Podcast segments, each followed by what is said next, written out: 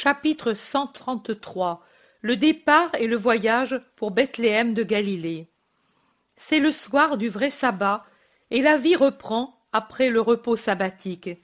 Ici, dans la petite maison de Nazareth, elle reprend avec les préparatifs du départ. Provisions que l'on range, vêtements que l'on empile dans les sacs, sacs que l'on ferme solidement avec des cordes, examen des sandales pour vérifier si les courroies et les boucles sont en bon état, les ânes abreuvés et rassasiés près de la haie du jardin, et les salutations, et quelques larmes au milieu des sourires et des bénédictions, et les promesses de se retrouver bientôt. Et, inattendu, le cadeau de Thomas à Marie, une boucle, nous dirions une broche, pour tenir le vêtement fermé au cou.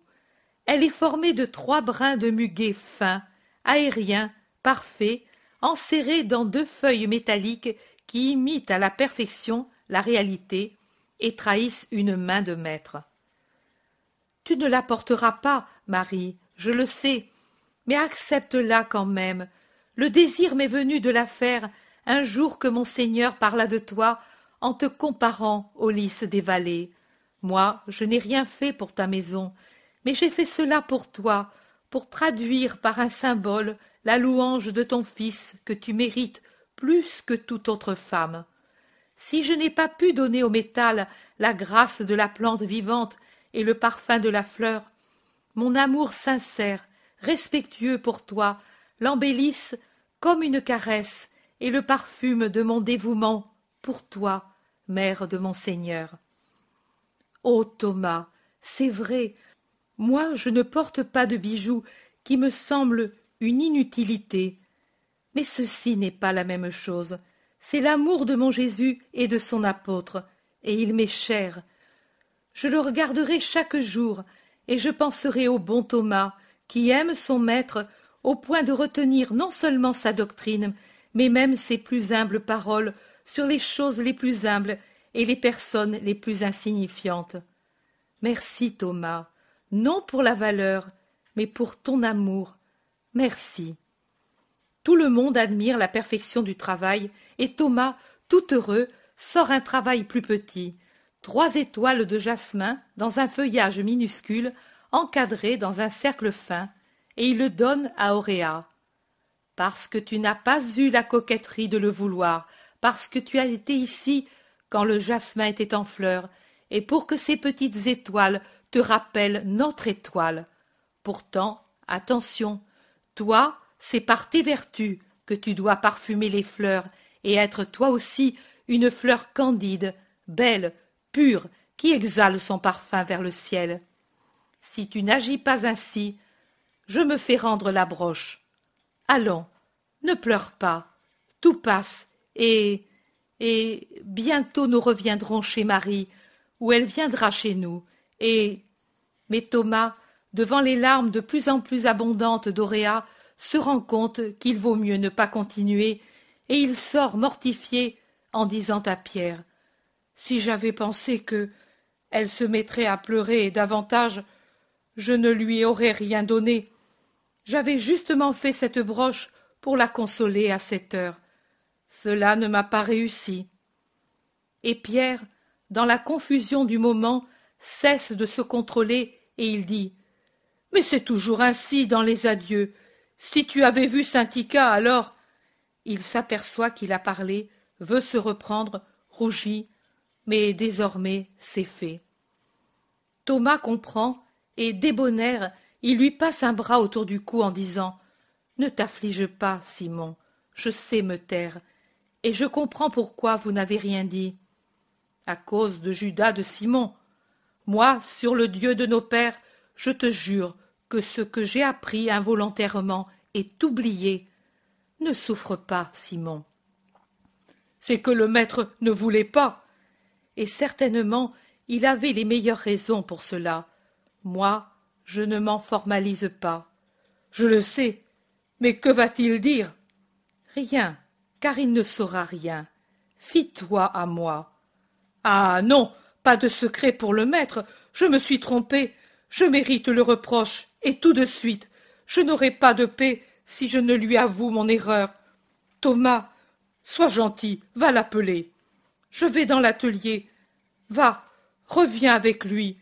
Je suis trop troublé pour le faire, et les autres s'en apercevraient. Thomas le regarde avec une compassion pleine d'admiration, et il rentre dans la maison pour appeler Jésus. Maître, viens un moment, je dois te dire une chose.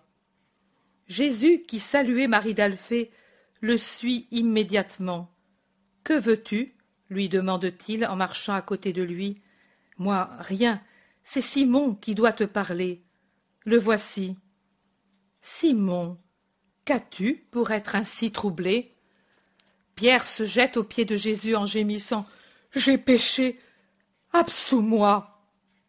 Péché En quoi Tu étais ici avec nous, joyeux, tranquille?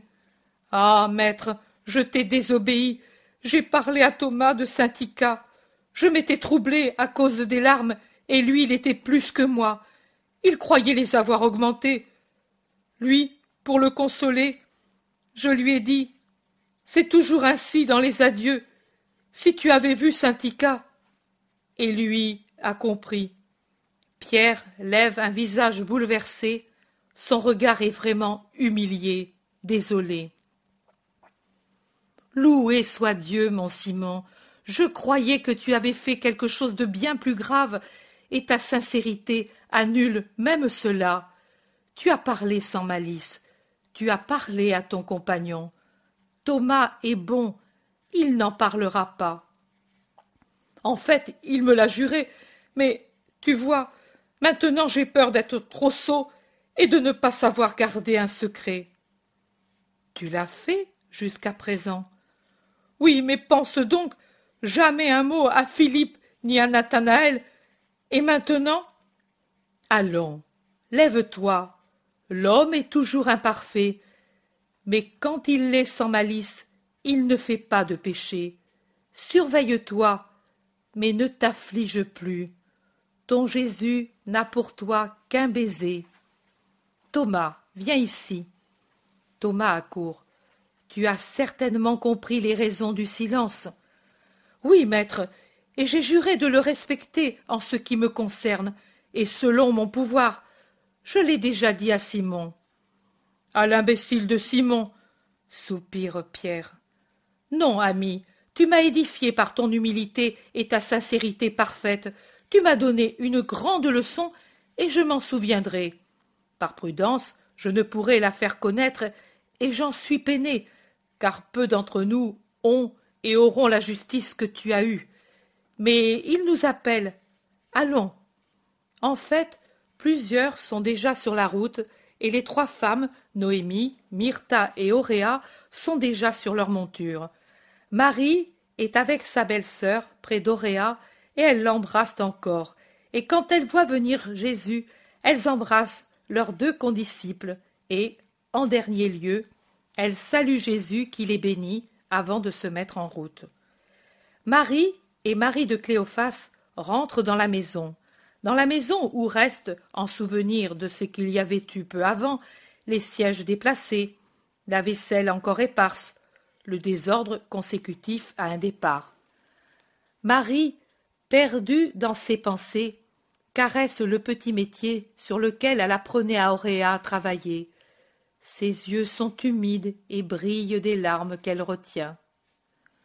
Tu souffres, Marie, lui dit Marie de Cléophas, qui pleure sans essayer de retenir ses larmes. Tu t'étais affectionnée. Ils viennent ici, puis ils s'en vont. Et nous, nous souffrons. Notre vie de femme disciple, tu as entendu aujourd'hui ce que disait Jésus.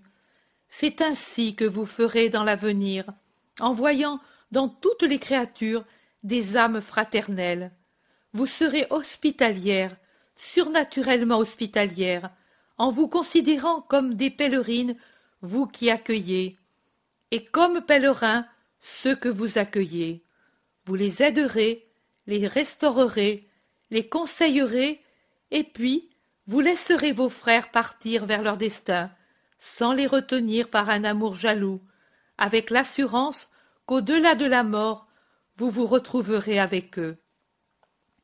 Les persécutions viendront, et beaucoup vous quitteront pour aller au martyr. Ne soyez pas lâches, et ne conseillez pas la lâcheté. Restez en prière dans les maisons vides pour soutenir le courage des martyrs, sereine pour fortifier les plus faibles, forte pour être prête à imiter les héros. Habituez-vous au détachement, à l'héroïsme, à l'apostolat de la charité fraternelle dès maintenant. Et nous, nous le faisons, en souffrant, c'est certain. Nous sommes des créatures de chair, mais l'esprit jouit d'une joie spirituelle de faire la volonté du Seigneur et de coopérer à sa gloire. D'ailleurs, je suis la mère de tous, et je ne dois pas l'être d'un seul. Je ne le suis pas même exclusivement de Jésus. Tu vois comme je le laisse aller sans le retenir Je voudrais être avec lui, cela oui, mais lui juge que je dois rester ici, jusqu'à ce qu'il me dise Viens. Et je reste. Ces séjours ici, mes joies de mère, mes pérégrinations avec lui, mes joies de disciple, mes solitudes ici, mes joies de fidèle, qui fait la volonté de son Seigneur. Marie de Cléophas dit Ce Seigneur est ton fils, Marie. Oui, mais il est toujours mon Seigneur. Tu restes avec moi, Marie Oui, si tu me laisses ici. Elle est si triste, ma maison, dans les premières heures que mes fils l'ont quittée. Demain, c'est déjà autre chose. Et puis, cette fois, je pleurerai encore davantage. Pourquoi, Marie? Parce que c'est depuis hier que je me fonds en larmes. Je suis une citerne, une citerne en temps de pluie. Mais pourquoi, chérie? À cause de Joseph. Hier. Oh, je ne sais pas si je dois aller et lui faire des reproches amers, car enfin c'est mon fils, car ce sein l'a porté, et ses mamelles l'ont allaité, et il n'y a pas d'enfant qui soit supérieur à une mère. Ou bien, si je ne dois jamais plus lui parler, jamais plus à ce bâtard qui est né de moi, et qui offense mon Jésus, et toi, et. Tu ne feras rien de cela. Tu seras toujours pour lui la mère, la mère qui a pitié de son fils obstiné, malade, dévoyé, et l'apprivoise par la bonté, et l'amène à Dieu par la prière et la patience. Allons, ne pleure pas, viens plutôt avec moi, nous prierons dans ma pièce pour lui, pour ceux qui s'en vont, pour la fillette, pour qu'elle souffre peu et grandisse en sainteté. Viens, viens, ma Marie, et elle l'emmène avec elle. Pendant ce temps, les pèlerins suivent leur chemin vers le sud-ouest. Les femmes sont en avant sur leurs ânes qui, bien nourris et bien reposés, trottent allègrement, obligeant Margiam et Abel, qui par prudence restent aux côtés d'Auréa en selle pour la première fois, à aller presque au pas de course. Et si la chose est fatigante, elle sert à distraire la fillette de la peine que lui donne la séparation d'avec Marie. De temps en temps, pour permettre aux deux jeunes de souffler, Myrtha arrête sa monture et fait une pause. Elle ne se remet en mouvement que quand elles sont rejointes par le groupe apostolique. Pendant les haltes, n'étant plus distraite par les péripéties de l'équitation, Auréa redevient triste. Margiam, instruit par l'expérience de ces traverses d'orphelins recueillis par charité par une mère adoptive après avoir connu Marie, la console. Il lui dit comment ensuite il s'est affectionné à sa mère adoptive, absolument comme si elle avait été notre maman. Et il raconte ses impressions, et il raconte comment Marie et Mathias sont heureux chez Jeanne et Anastasica chez Élise. Auréa écoute ces récits, et Margiam termine en disant Crois-le, les disciples sont toutes bonnes et Jésus sait à qui donner les malheureux que nous sommes. Et Abel appuie. Et tu ne dois pas te méfier de ma mère, qui est si heureuse de t'avoir et qui a tant prié ces jours pour que Dieu te donne à elle. Auréa dit Je le crois, et je l'aime bien. Mais Marie, c'est Marie, et vous devez compatir. Oui, mais il nous déplaît de te voir triste. Oh. Je ne suis plus triste comme dans la maison du Romain et dans les premières heures après la libération. Je suis seulement perdue. Depuis des années, je n'ai jamais eu de caresses. Il n'y a que Marie qui me les a rendues, après avoir eu pendant tant d'années des maîtres. Mon cœur, mais je suis ici pour te les donner. Je serai une seconde Marie pour toi. Viens ici, tout près. Si tu étais plus petite, je te prendrais en selle avec moi, comme je faisais avec mon Abel quand il était petit. Mais tu es déjà une femme, dit Myrtha en s'approchant et en lui prenant la main. Tu es ma petite femme, et je t'apprendrai tant de choses. Et quand Abel ira au loin pour évangéliser, toi et moi, nous accueillerons les pèlerins, comme dit le Seigneur. Nous ferons tant de bien en son nom. Tu es jeune, et tu m'aideras. Mais regardez quelle lumière là-bas, au-delà de cette colline s'écrie Jacques de Zébédée qui les a rejointes. C'est un bois qui brûle Ou un village? Courons voir. Personne n'est plus fatigué, car la curiosité fait disparaître toute autre sensation. Jésus les suit bienveillant, et ils quittent la route pour un sentier qui monte sur un coteau. Le sommet est vite rejoint. Ce n'est ni un bois, ni un village qui brûle, mais une vaste cuvette entre deux coteaux, tout en bruyère. Les bruyères, desséchées par l'été, ont pris feu, peut-être par quelque étincelle échappée aux bûcherons qui ont travaillé plus haut à l'abattage des arbres, et maintenant elles brûlent. Un tapis de flammes basses mais vives qui se déplace après avoir consumé là où le feu a pris, en cherchant de nouvelles bruyères à brûler. Les bûcherons essaient un contre-feu en battant les flammes, mais c'est inutile. Ils sont peu nombreux, et quand ils travaillent d'un côté, le feu s'étend d'un autre. Si le feu arrive au bois, ce sera un désastre. Il y a des résineux, dit sentencieusement Philippe. Jésus, les bras croisés, debout au sommet du coteau, regarde et réfléchit en souriant. La lumière blanche de la lune à l'Orient contraste vivement avec la lumière rouge des flammes à l'Occident. La lune rend les spectateurs tout blancs par derrière, alors que la réverbération des flammes leur rougit le visage. Et les flammes courent, courent, comme les eaux qui débordent, montent et s'étendent. L'incendie est à quelques mètres du bois, et déjà il éclaire les piles de bois qui sont sur le bord et sa clarté, de plus en plus vive, montre les petites maisons d'un village situé au sommet du coteau sur lequel monte le feu. Pauvres gens, ils vont tout perdre, disent plusieurs, et ils regardent Jésus qui ne parle pas et qui sourit. Mais ensuite, voilà qu'il décroise les bras et crie Arrête-toi Meurs Je le veux et comme si un grand boisseau s'abaissait pour étouffer les flammes, voilà que par un prodige le feu cesse de flamber. La danse vive, agile des langues de flammes se change en un rouge de braise allumée, mais sans flamme. Puis le rouge devient violet, gris, rouge. Quelque éclair glisse encore parmi les cendres. Et puis il ne reste que la lune dont la lumière argentée éclaire les bois. À sa blanche clarté, on voit les bûcherons qui se réunissent avec de grands gestes, regardant tout autour d'eux, en haut, pour découvrir l'ange du miracle. Descendons, je travaillerai les âmes avec le motif imprévu qui m'a été donné, et nous ferons halte dans ce village au lieu de nous arrêter à la ville. Nous partirons à l'aube. Ils auront une place pour les femmes. Pour nous, le bois nous suffit, dit Jésus. Et il descend rapidement, suivi des autres. Mais pourquoi souriais-tu ainsi? Tu paraissais bien heureux, demande Pierre.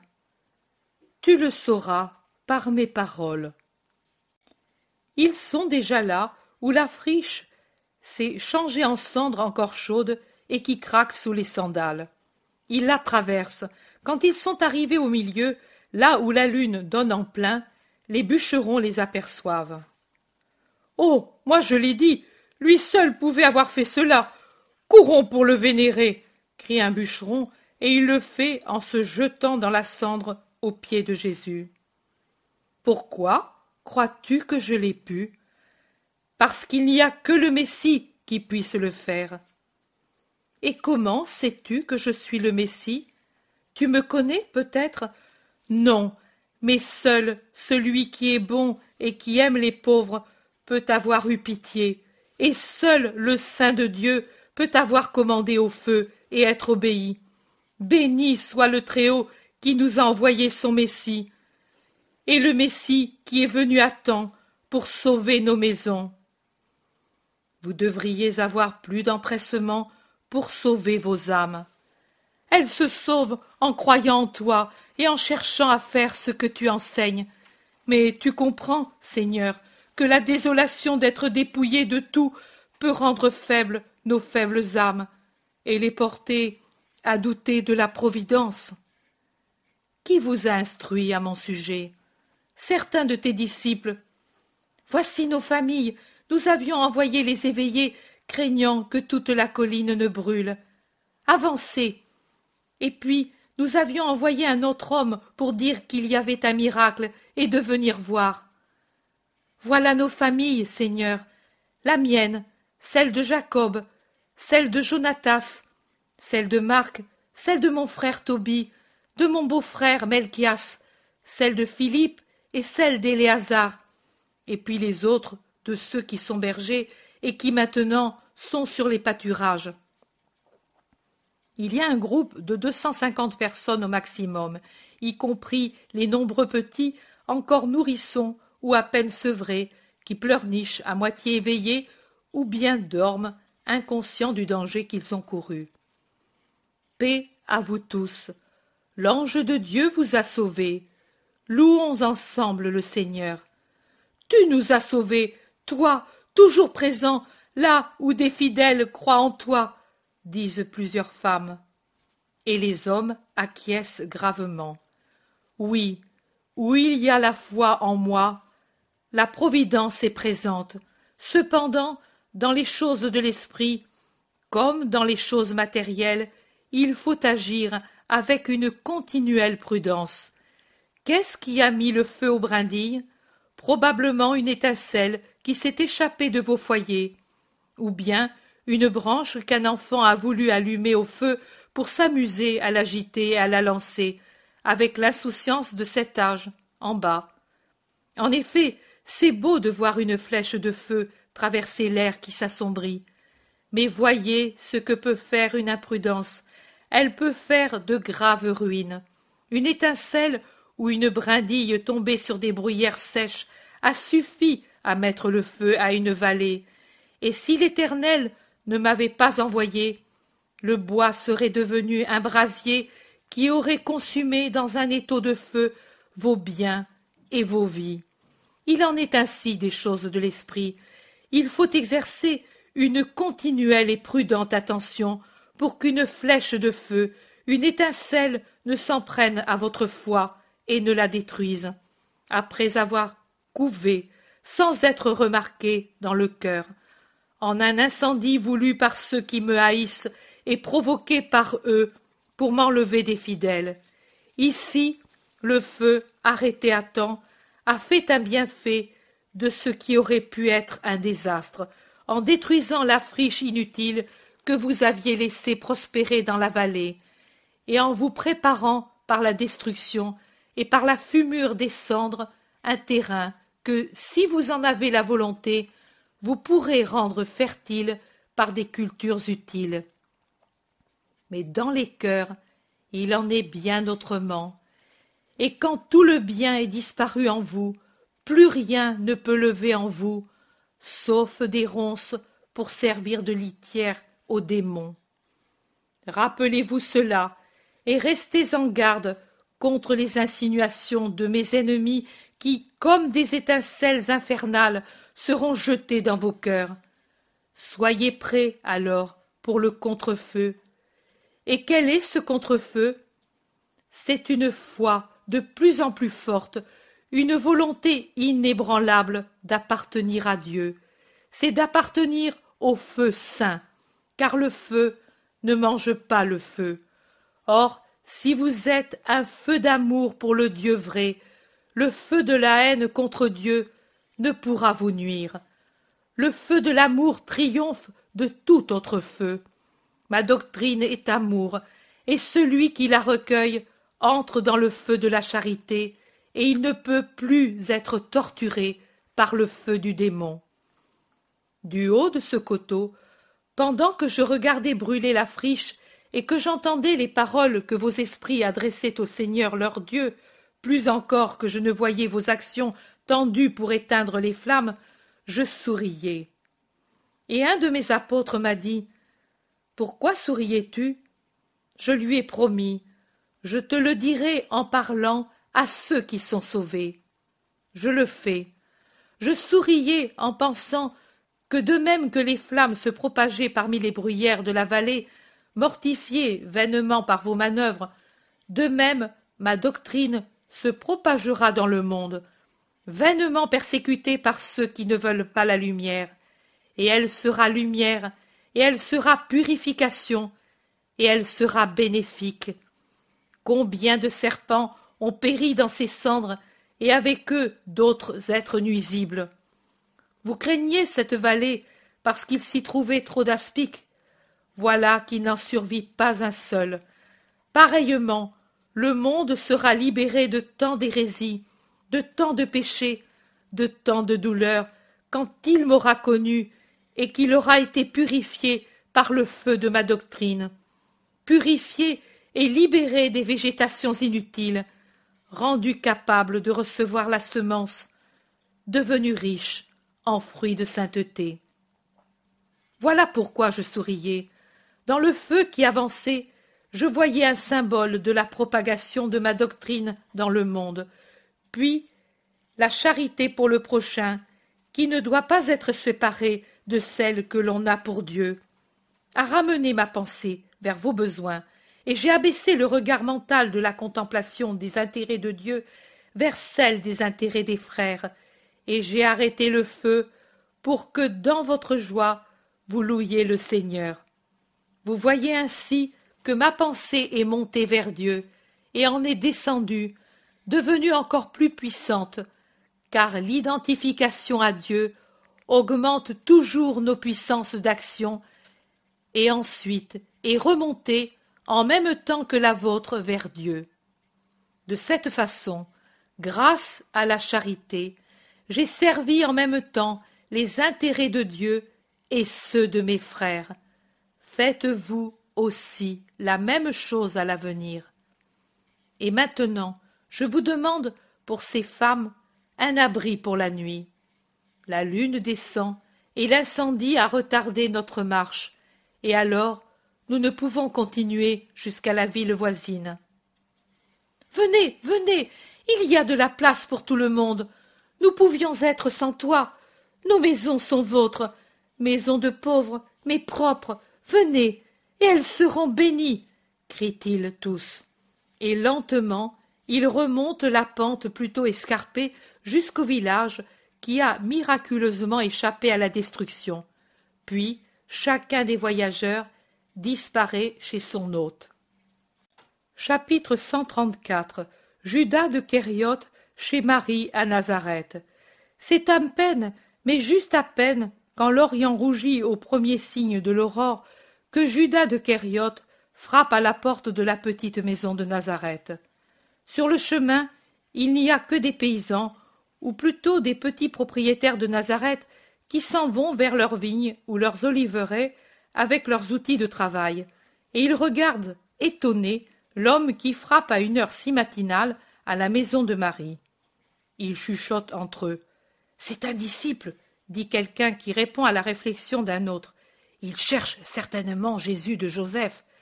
Laisse tomber, c'est Judas de Kériote. Il ne me plaît pas, cet homme. Peut-être nous avons beaucoup de tort envers Jésus, et nous agissons mal. Mais lui, celui-là, l'an dernier a fait beaucoup de mal parmi nous. Peut-être nous nous serions convertis, mais lui. Quoi, quoi? Comment le sais-tu? J'étais présent un soir dans la maison du chef de la synagogue, et, comme un imbécile, j'ai cru tout de suite à tout. Maintenant, assez, je crois avoir péché. Peut-être lui aussi s'est aperçu qu'il avait péché, et il s'éloigne, et je n'entends plus rien. Judas revient frapper à la petite porte contre laquelle il s'est appliqué, le visage contre le bois, comme pour éviter d'être vu et reconnu mais la petite porte reste close. Judas fait un geste de désappointement et il s'éloigne en prenant le sentier qui côtoie le jardin et il tourne en arrière de la maison. Il jette un coup d'œil par-dessus la haie dans le jardin tranquille. Seules les colombes l'animent. Judas se demande ce qu'il va faire. Il monologue. Serait-elle partie elle aussi? Et pourtant, je l'aurais vue. Et puis, non, hier soir j'ai entendu sa voix. Elle est peut-être allée dormir chez sa belle-sœur. Ouf Cela est ennuyeux comme une abeille sur le visage, car elles vont revenir ensemble, et moi je veux parler à elle seule, sans avoir cette vieille pour témoin. Elle est bavarde et me ferait des observations. Je ne veux pas d'observations, moi. Et elle est rusée comme toutes les vieilles femmes du peuple elle n'admettrait pas mes excuses et le ferait remarquer à sa stupide colombe de belle-sœur. Elle, je suis sûr de l'embobiner à mon gré. Elle est lente à comprendre, comme une brebis. Et moi je dois réparer ce qui est arrivé à Tibériade. Parce que si elle parle. Et puis, aura-t-elle parlé ou gardé le silence? Si elle a parlé, il est plus difficile d'arranger les choses. Mais elle n'aura pas parlé elle confond vertu et sottise. Telle la mère, tel le fils. Et les autres travaillent pendant qu'eux dorment. Et du reste ils ont raison. Pourquoi les laisser de côté, s'il semble qu'ils veuillent? Mais que veulent-ils? J'ai la tête tellement embrouillée. Je dois cesser de boire et. Bon, mais l'argent tente, et je suis comme un poulain que l'on a tenu trop longtemps renfermé. Deux ans, dis-je. Davantage deux ans de toutes sortes de privations. Mais cependant, que disait avant-hier Elchias Eh, il ne me donne pas un mauvais enseignement. Certainement, tout est permis, pourvu que l'on réussisse à installer Jésus sur le trône. Mais si lui ne veut pas, pourtant, il doit penser que si on ne triomphe pas, tout se termine pour nous, comme pour les partisans de Théodas ou de Jude le Galiléen. Peut-être ferais-je bien de me séparer parce que. Voilà. Je ne sais pas si ce qu'ils veulent, eux, est bon. Je me fie peu à eux. Ils sont trop changés depuis quelque temps. Je ne voudrais pas. Horreur. Moi servir à faire du tort à Jésus? Non. Je me sépare. Pourtant il est amer d'avoir rêvé le règne et de redevenir. Quoi? Rien mais il vaut mieux rien que. Lui ne cesse de dire Celui qui fera le grand péché. Ohé, ce ne sera pas moi. Hein Moi Moi Plutôt me noyer dans le lac. Je m'en vais. Il vaut mieux que je m'en aille. J'irai chez ma mère. Je me ferai donner de l'argent parce que je ne puis sûrement pas demander de l'argent aux sanédristes pour m'en aller. Ils m'aident parce qu'ils espèrent que je les aide à sortir de l'incertitude. Une fois que Jésus est roi, nous sommes tranquilles, la foule avec nous. Hérode, qui se préoccupera de lui? Pas les Romains, pas le peuple. Il est haï de tous. Et. et. Mais Jésus est capable de renoncer dès que proclamé roi. Oh. Bien. Quand Éléazar d'Anna me donne l'assurance que son père est prêt à le couronner roi, après, il ne peut se défaire du caractère sacré. Au fond, moi je fais comme l'intendant infidèle de sa parabole. J'ai recours aux amis pour moi. Oui, c'est vrai, mais aussi pour lui. Je fais donc servir des moyens injustes pour. Et pourtant non. Je dois encore essayer de le persuader. Je ne suis pas convaincu de bien agir en usant de ce subterfuge. Et. Oh. Si je pouvais le persuader. Car ce serait tellement beau. Tellement. Oui. C'est ce qui vaut le mieux. Dire tout franchement au maître. Le supplier. Pourvu que Marie n'ait pas parlé de Tibériade. Comment ai-je dit à Marie de lui dire? Ah, voilà, le refus des Romaines. Maudite cette femme. Si je n'étais pas allé chez elle ce soir-là, je n'aurais pas rencontré Marie. Mais qui pouvait penser que Marie était à Tibériade Et penser que la veille du sabbat, le jour et le lendemain, je ne sortais jamais pour éviter de voir quelque apôtre? Imbécile Imbécile Ne pouvais-je aller à Hippo à Gergesa pour chercher des filles? Non.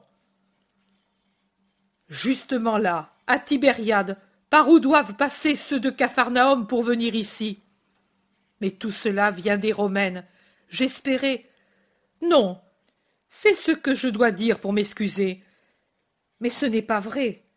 Il est inutile que je me le dise à moi, qui sais pourquoi j'y suis allé, pour avoir un rendez-vous avec des puissants d'Israël et pour jouir, puisque j'ai pas mal d'argent. Pourtant, comme il s'en va vite l'argent, sous peu, je ne vais plus en avoir. Ha ha Je vais raconter quelque histoire à Elcas et compagnie, et ils vont encore m'en donner. Judas Es-tu fou? Voilà un moment que je te regarde du haut d'un olivier. Tu gesticules, tu parles tout seul. Le soleil de ta muse t'a-t-il fait mal? cria Alphée de Sarah en se montrant d'un croisement de branches d'un olivier gigantesque à une trentaine de mètres de l'endroit où est Judas. Judas sursaute, regarde de ce côté, le voit et bougonne. Que la mort te prenne, maudit pays d'espions. Mais avec un sourire aimable, il crie. Non. Je suis inquiet que Marie n'ouvre pas. Ne se sentirait elle pas mal? J'ai frappé et frappé. Marie, tu peux toujours frapper. Elle est chez une pauvre vieille qui se meurt. On l'a appelée à la troisième veille. Mais je dois lui parler. Attends, je descends et je vais l'avertir. Mais en as-tu vraiment besoin? Eh oui, je suis ici depuis le premier rayon de soleil. Alphée, empressé, descend de l'arbre et s'en va rapidement. Lui aussi m'a vu, et maintenant certainement elle va revenir avec l'autre. Rien ne me réussit. Et il sort une litanie de reproches à Nazareth, aux Nazaréens, à Marie d'Alphée, et jusqu'à la charité de Marie très sainte pour la mourante et à la mourante elle-même. Il n'a pas encore fini que s'ouvre la porte qui, de la salle à manger, donne sur le jardin, et sur le seuil apparaît une Marie très pâle et très triste. Judas. Marie, disent-ils en même temps. Je vais t'ouvrir la porte. Alphée m'a dit seulement Va à la maison, il y a quelqu'un qui te demande. Et je suis accouru, d'autant plus que la pauvre vieille n'a plus besoin de moi. Elle a fini de souffrir pour un fils mauvais. Judas, pendant que Marie parle, court le long du sentier et revient sur le devant de la maison. Marie lui ouvre. Paix à toi, Judas de Kériote. Entre. Paix à toi, Marie. Judas hésite un peu. Marie est douce, mais sérieuse. J'ai frappé si longtemps à l'aurore. Hier soir, un fils a fait éclater le cœur d'une mère, et ils sont venus chercher Jésus. Mais Jésus n'est pas là. À toi aussi je le dis. Jésus n'est pas là. Tu es venu trop tard. Je le sais qu'il n'est pas là. Comment le sais-tu? Tu viens d'arriver. Mère, je veux être franc avec toi qui es bonne. C'est depuis hier que je suis ici. Et pourquoi n'es-tu pas venu Tes compagnons, pendant ces sabbats, n'ont manqué qu'une seule fois. Eh, je le sais, je suis allé à Capharnaüm et je ne les ai pas trouvés. Ne mens pas, Judas. À Capharnaüm, tu n'y es jamais allé. Barthélemy y est toujours resté, et il ne t'a jamais vu. Barthélemy est venu seulement hier. Mais toi, tu étais ici. Et donc, pourquoi mens-tu, Judas? Ne sais-tu pas que le mensonge est le premier pas vers le vol et l'homicide? La pauvre Esther est morte, tuée par la douleur à cause de la conduite de son fils. Et Samuel, son fils, commença à devenir la honte de Nazareth avec de petits mensonges qui devinrent ensuite de plus en plus grands. De là, il est arrivé à tout le reste. Veux-tu l'imiter, toi, apôtre du Seigneur? Veux-tu faire mourir de douleur ta mère? Le reproche est fait à voix basse, lentement, mais comme il tombe juste, Judas ne sait que répliquer. Il s'assoit soudainement, la tête dans les mains. Marie l'observe, puis elle dit Eh bien, pourquoi as-tu voulu me voir? Pendant que j'assistais la pauvre Esther, je priais pour ta mère et pour toi, car vous me faites pitié l'un et l'autre, et pour deux motifs différents. Alors, si tu as pitié, pardonne-moi. Je n'ai jamais eu de rancœur. Comment? Pas même pour ce matin à Tibériade, tu sais? J'étais ainsi parce que le soir précédent les Romaines m'avaient mal reçu comme si j'étais un fou, et comme si je trahissais le maître. Oui, je l'avoue, j'ai mal fait de parler à Claudia. Je me suis trompé sur son compte, mais je croyais bien faire. J'ai affligé le maître. Lui ne me l'a pas dit, mais je sais qu'il sait que moi j'ai parlé. C'est sûrement Jeanne qui l'a prévenu, et Jeanne n'a jamais pu me voir, et les Romaines m'ont causé de la peine. Pour oublier, j'ai bu. Marie a une expression de compassion involontairement ironique, et elle dit Alors, Jésus, pour toute la peine qu'il goûte chaque jour, devrait être ivre toutes les nuits. Lui en as-tu parlé? Moi, je n'accrois pas l'amertume du calice de mon fils en lui faisant connaître de nouvelles défections, chutes, péchés, embûches. Je me suis tue, et je me tairai. Judas glisse à genoux, et il essaie de déposer un baiser sur la main de Marie, mais elle se retire sans impolitesse, mais bien décidée à ne pas se laisser toucher. Merci, mère, tu me sauves. C'est pour cela que j'étais venue ici, et pour que tu me rendes plus facile d'approcher le maître sans reproche et sans honte. Pour l'éviter, il suffisait que tu ailles à Capharnaüm pour venir ici avec les autres. C'était très simple. C'est vrai, mais les autres ne sont pas bons, et ils m'ont fait espionner pour ensuite me faire des reproches et m'accuser. N'offense pas tes frères, Judas. Cela suffit de pécher. Toi tu as espionné, ici, à Nazareth, patrie du Christ. Judas l'interrompt. Quand? L'an passé? Voilà. Ils ont déformé mes paroles. Mais crois bien que je. Marie répond à Judas. Je ne sais pas ce que tu as dit et fait l'an dernier, mais je parle d'hier. Tu es ici depuis hier. Tu sais que Jésus est parti. Tu as donc enquêté, et pas auprès des maisons amies de Hazer, Ismaël, Alphée, ou du frère de Jude ou Jacques, pas auprès de Marie d'Alphée et du petit nombre de ceux qui aiment Jésus, car si tu l'avais fait, il serait venu me le dire. La maison d'Esther s'était remplie de femmes à l'aube quand elle est morte, mais aucune ne savait rien de toi c'étaient les meilleures d'entre les femmes de Nazareth, celles qui m'aiment et qui aiment Jésus, et qui s'efforcent de pratiquer sa doctrine, malgré l'hostilité de leurs maris, pères et fils. Tu as donc enquêté auprès de ceux qui sont les ennemis de mon Jésus. Comment appelles-tu cela? Moi, je ne le dis pas. C'est toi qui dois te le dire à toi-même. Pourquoi l'as-tu fait? Je ne veux pas le savoir. Je te dis seulement ceci. Beaucoup d'épées seront enfoncées dans mon cœur, enfoncées et enfoncées plusieurs fois, sans pitié, par les hommes qui affligent mon Jésus et le haïssent.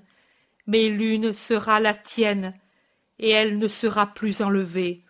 car le souvenir de toi, Judas, qui ne veut pas te sauver, de toi qui te ruine, de toi qui me fait peur, non pas peur pour moi-même, mais pour ton âme, ne sortira plus de mon cœur. L'une l'y a fixé, le juste Siméon, quand je portais sur mon cœur mon bébé, mon petit agneau saint. L'autre, l'autre c'est toi. La pointe de ton épée déjà me torture le cœur. Mais tu n'es pas rassasié encore de donner cette peine à une pauvre femme, et tu attends d'enfoncer ton épée tout entière, ton épée de bourreau, dans le cœur de celle qui ne t'a donné que de l'amour.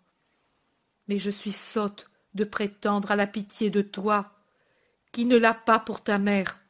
Au contraire, voilà, c'est dit, d'un seul coup tu nous transperceras, elle et moi. Ô fils malheureux, que ne sauvent pas les prières de deux mères.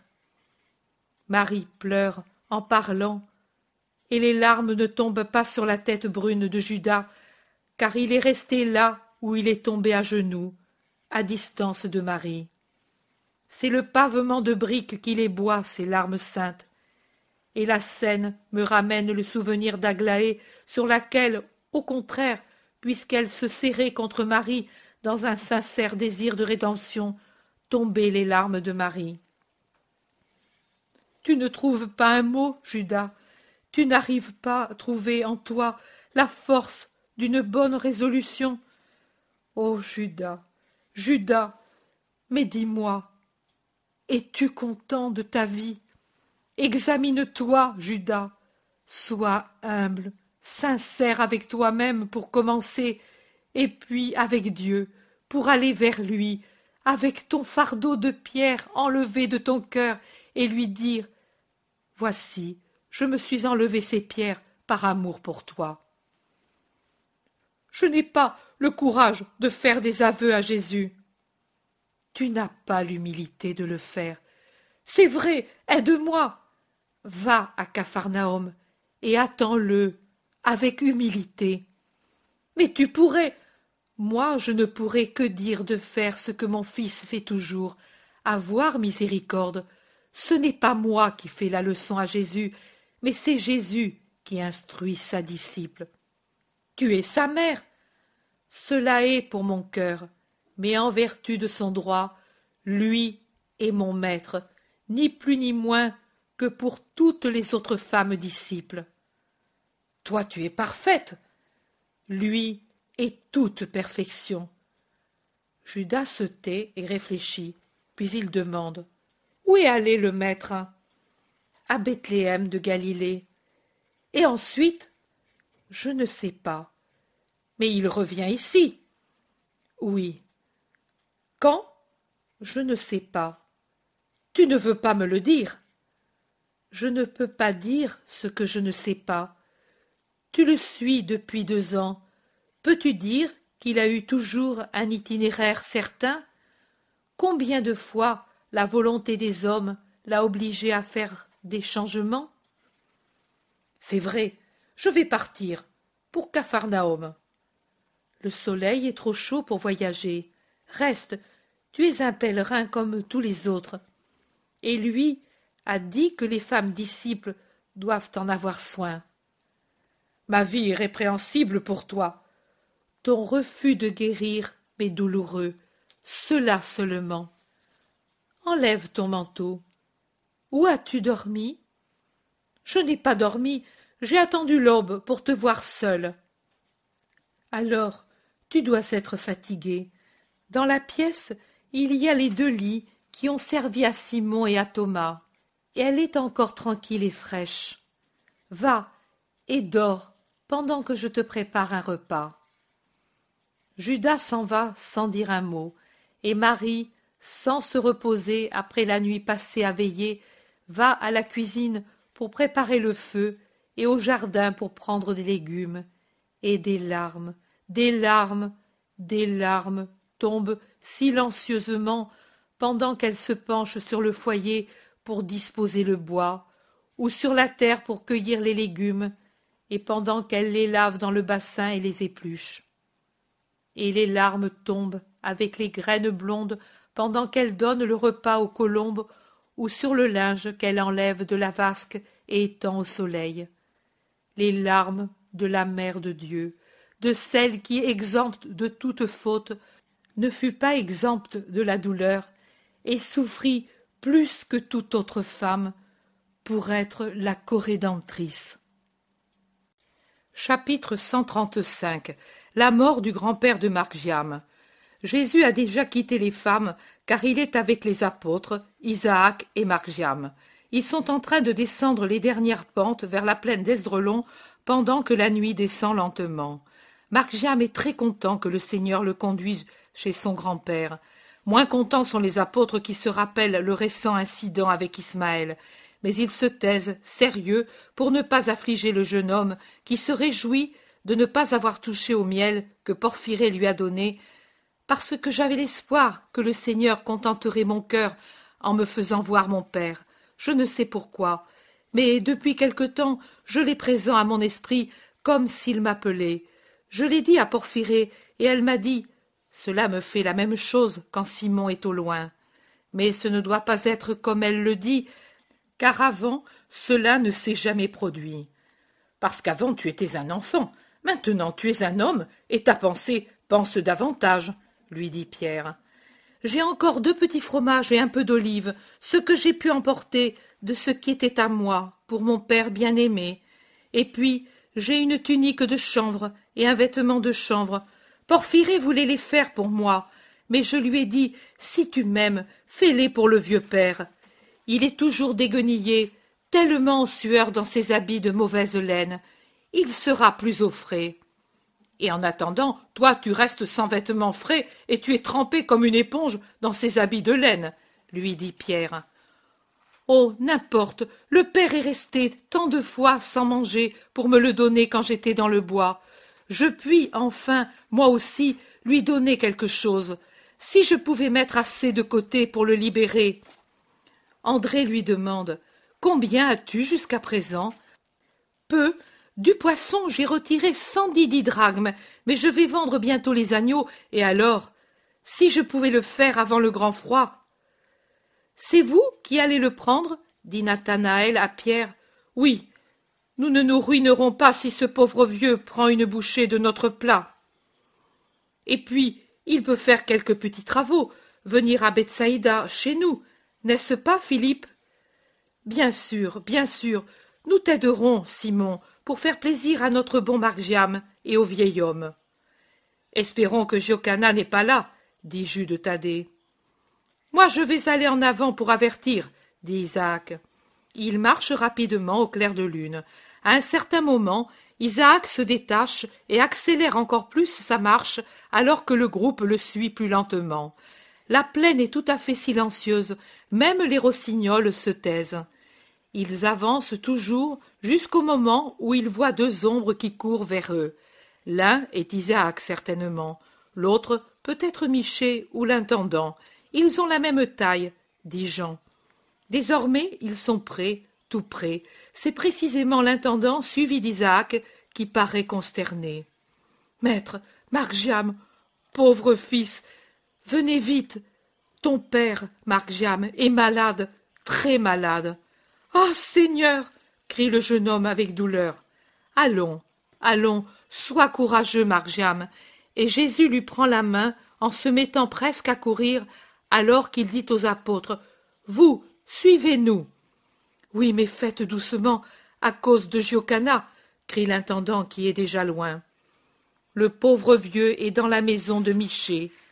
Le premier imbécile venu peut comprendre qu'il est vraiment mourant.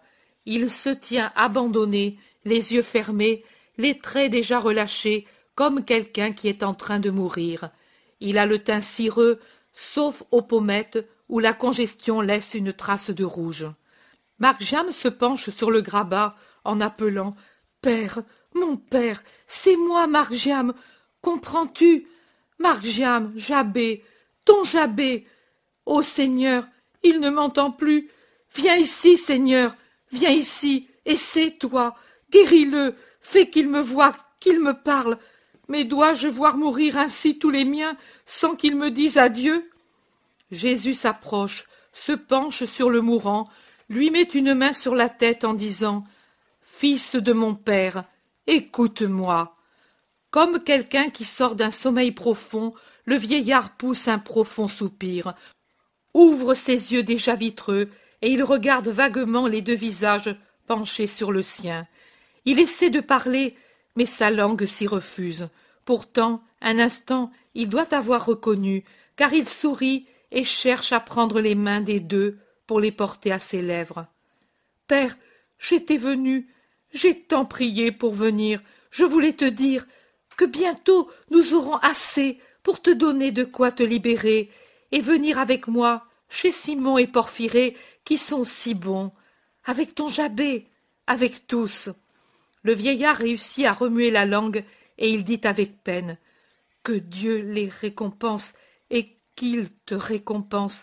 Mais c'est tard, je m'en vais chez Abraham pour ne plus souffrir. Il se tourne vers Jésus et tout angoissé il demande Oui, n'est-ce pas Oui, reste en paix.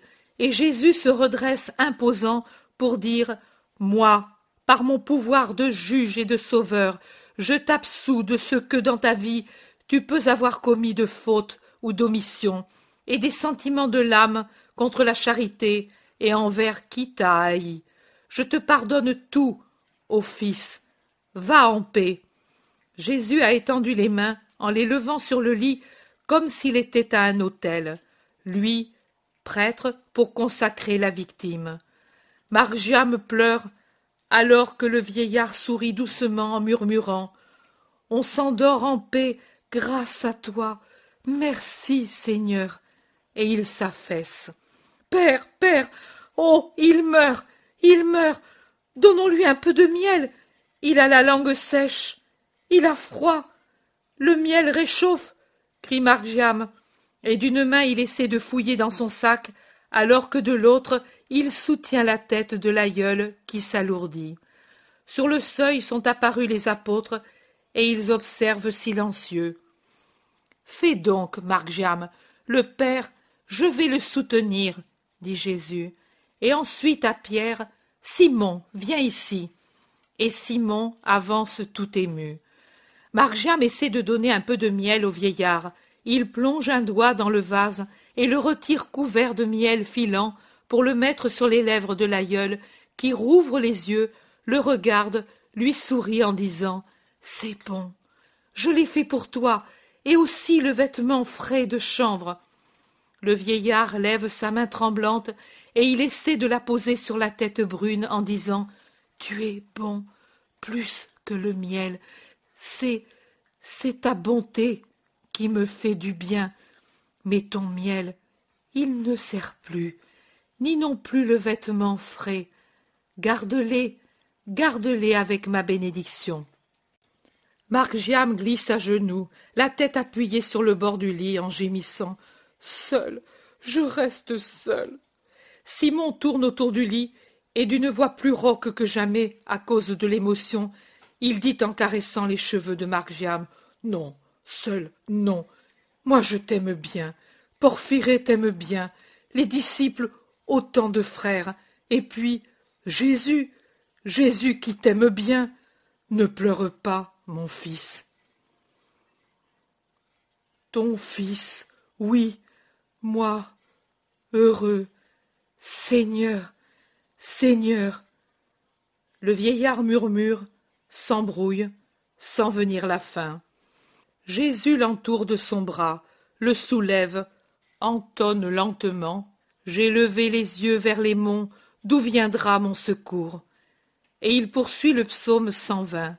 Puis il s'arrête, observant l'homme qui meurt dans ses bras, apaisé par ses paroles.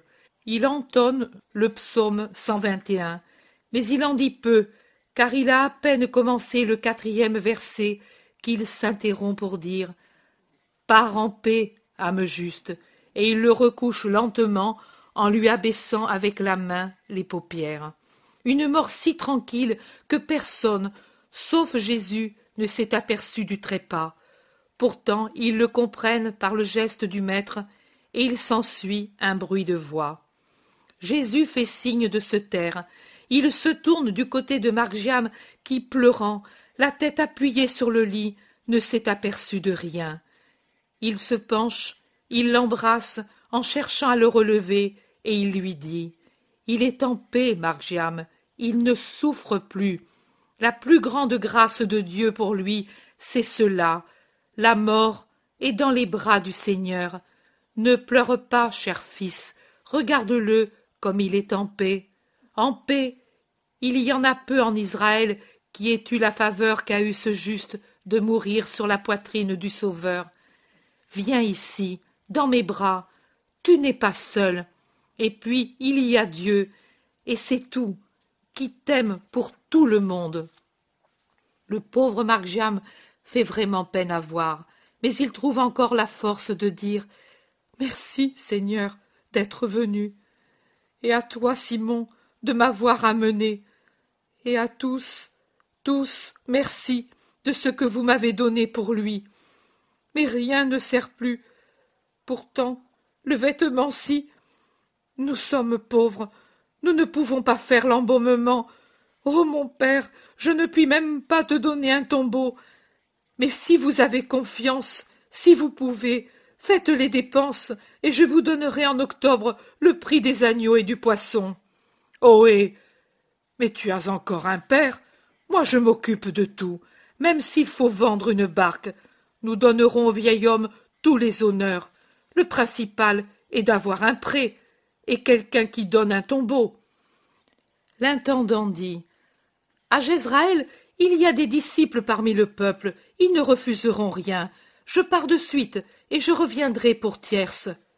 Bon, mais le pharisien Ne craignez pas, je lui fais savoir qu'il y a un mort, et pour ne pas se contaminer, il ne va plus sortir de la maison. Je pars.